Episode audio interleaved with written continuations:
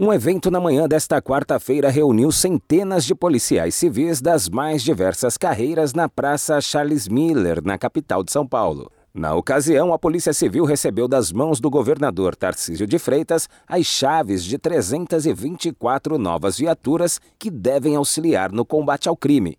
Com um investimento de 500 milhões de reais, foram entregues 252 veículos esportivos e 72 furgões, que reforçarão a frota em diferentes regiões do estado de São Paulo. Do montante, 143 veículos serão destinados para uso exclusivo das delegacias da mulher, que tem foco no combate à violência doméstica e contra a mulher. Durante o evento, o governador Tarcísio de Freitas destacou que, além das viaturas, São Paulo tem investido em tecnologia e no programa Muralha Paulista. De acordo com o governador, todos esses investimentos, aliados aos concursos para novos policiais, devem aumentar a segurança da população. Lá atrás, nós nos comprometemos a fazer a valorização dos profissionais, nós nos comprometemos a investir em tecnologia, nós nos comprometemos em aumentar o efetivo, e é exatamente o que nós estamos fazendo. Estamos investindo no Muralha Paulista, que é o nosso programa mais importante.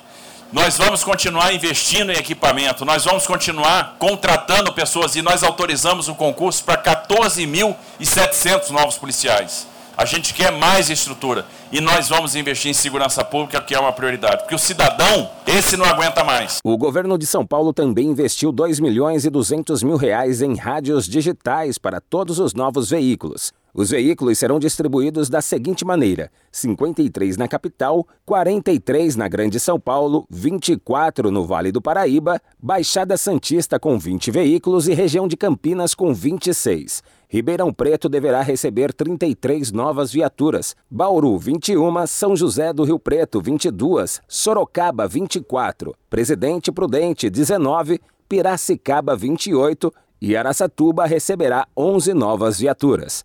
Agência Rádio Web de São Paulo, Décio Caramigo.